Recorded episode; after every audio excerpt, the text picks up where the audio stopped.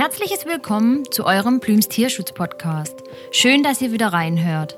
Plüms klärt über alle Natur- und Tierschutzthemen auf, gibt Tipps zur artgerechten Tierhaltung und spricht das aus, was viele vielleicht nicht hören wollen.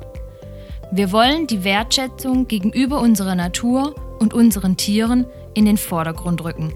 Denn nur so lässt es sich doch glücklich und ausgeglichen leben.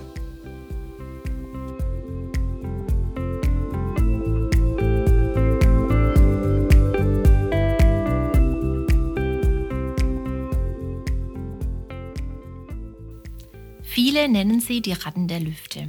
Angebracht oder unangebracht? Wir finden absolut unangebracht, denn Tauben, besser bekannt als Stadt- und Straßentauben, sind leider immer noch so verrufen, dass sie oftmals verscheucht oder auch umgebracht werden.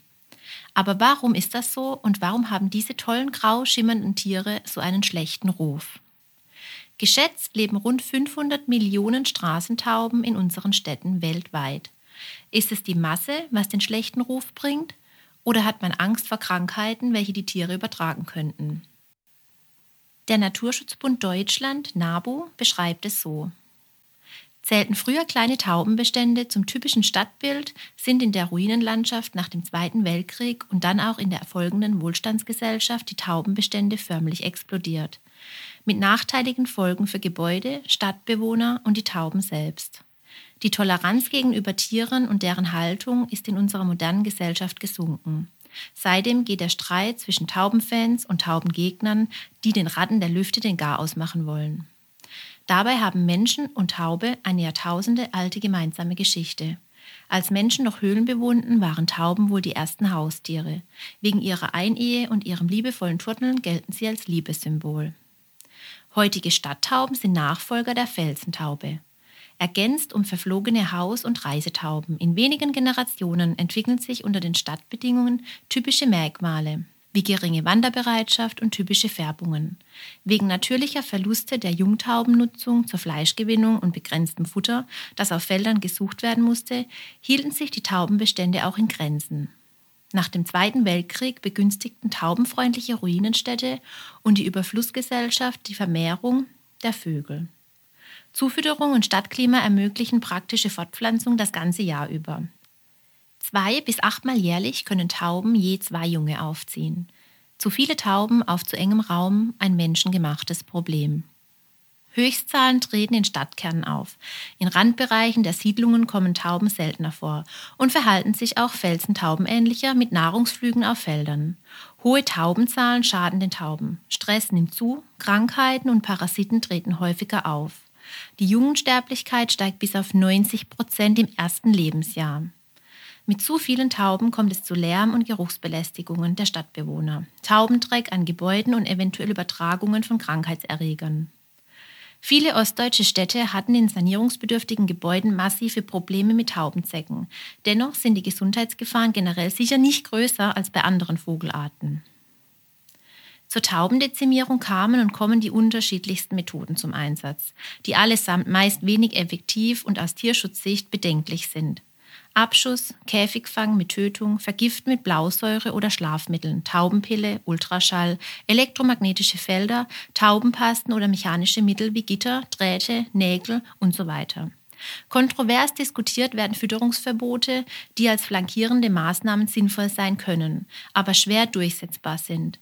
Hohe Dauerbestände sind besonders auf den unabsichtlichen Anfall von Abfällen und unsauberen Verarbeitungen von Getreideprodukten und sonstiger Nahrungsmittel zurückzuführen. Als vernünftig und effektiv haben sich in vielen Städten Konzepte zum Management der Taubenbestände erwiesen. In eigens eingerichteten und betreuten Taubenschlägen können die Stadttauben gezielt angesiedelt und direkt kontrolliert und bestandsreguliert werden. Wenn Taubenschläge alle Idealvoraussetzungen erfüllen, ziehen die Stadttauben dorthin um. Zusätzlich werden die übrigen Nistplätze unzugänglich gemacht.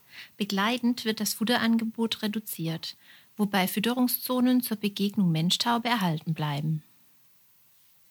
Modellprojekte in Augsburg, Erlangen und Berlin zeigen, dass auf diese Weise das Taubenproblem gezielt, nachhaltig, umweltschonend und tierschutzgerecht angegangen, die Gebäudeverschmutzung reduziert und der Taubenbestand in wenigen Jahren um ein Drittel reduziert werden kann. Ziel sollte keine Vernichtung, sondern ein kleiner, gesunder Taubenbestand sein, denn auch Stadttauben zählen zur Artenvielfalt unserer Siedlungen. Wichtig ist es ebenso, dass man an keinem verletzten oder in Not geratenen Tier vorbeigeht, auch nicht an der Stadttaube. Was kann man tun? Wie kann man helfen? Der Deutsche Tierschutzbund DTB hat hier ein paar Tipps für euch. Wenn Sie eine kranke oder verletzte Taube sehen, fragen Sie am besten bei einem Stadttauben- oder Tierschutzverein nach, wie und ob man dem Tier helfen kann. Je nach Situation kann es notwendig sein, die Taube sofort einzufangen, zum Beispiel bei blutenden Verletzungen, oder aber der Tierschutzverein schaut sich die Situation in Ruhe vor Ort an, zum Beispiel bei abgeschnürten Füßchen. Tauben- oder Tierschutzvereine kennen auch die Kontaktdaten der Tierärzte in ihrer Stadt, die Tauben behandeln können und auch wollen. Sie können die verletzte Taube vorsichtig selbst einfangen, am besten mit einem Tuch und einem Pappkarton mit Luftlöchern und direkt zum Tierarzt bringen. Falls Sie sich nicht trauen, die Taube einzufangen oder auch anzufassen, kann der Tauben- oder Tierschutzverein oder manchmal auch die Feuerwehr helfen. Generell gilt jedoch, die Situation in Ruhe zu beobachten und erst danach zu handeln. Nicht jede Taube, die sich auffällig verhält, ist krank oder braucht unsere Hilfe. Oft haben Tauben auch Nachwuchs, der ohne die Eltern hilflos zurückbleiben würde. Deshalb ist es sehr wichtig, sich den Fundort genau einzuprägen, damit die Taube später hier wieder ausgesetzt werden kann und ihren Partner und ihr Nest wiederfindet. In unserer Gesellschaft sollte doch jeder, egal ob Mensch oder Tier, seinen Platz haben dürfen. Wer sich für das Wohl der Tauben einsetzen möchte, kann sich zum Beispiel bei seiner Gemeinde melden oder bei dem örtlichen Tierschutzverein anfragen, ob sie im Bereich der Taubenversorgung hierzu zählen unter anderem das Reinigen und Prüfen der verschiedenen Taubentürme, das gezielte Füttern oder zum Beispiel auch das Austauschen der gelegten Eier mit Gipston- und Kunststoffeiern an Brutplätzen Unterstützung benötigen. Das Austauschen der Eier hält die Population in Schach und verhindert Tierleid aktiv. Jeder noch so kleine Beitrag zum Tierschutz bringt uns in unserer heutigen Gesellschaft weiter. Vorbild zu sein, Tieren in Not zu helfen und den Kindern vorzuleben, dass Tauben in den Fußgängerzonen nicht da sind, um ihnen hinterher zu rennen und dass es unsere Aufgabe ist, Respekt auch gegenüber den Lebewesen zu haben, die man leider viel zu wenig wahrnimmt.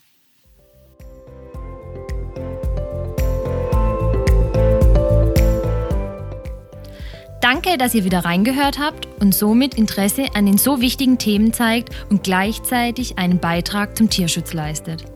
Teilt und abonniert unseren Tierschutz-Podcast oder auch unseren Kinderpodcast, liked uns auf den sozialen Netzwerken und lasst uns eine gute Bewertung da, um die so wichtige Aufklärung über den Natur- und Tierschutz zu unterstützen. Wenn ihr Fragen oder Anregungen habt, dann meldet euch unter plüms.de mit UE. Wir sind gerne für euch da. Bis bald, euer Plüms-Team.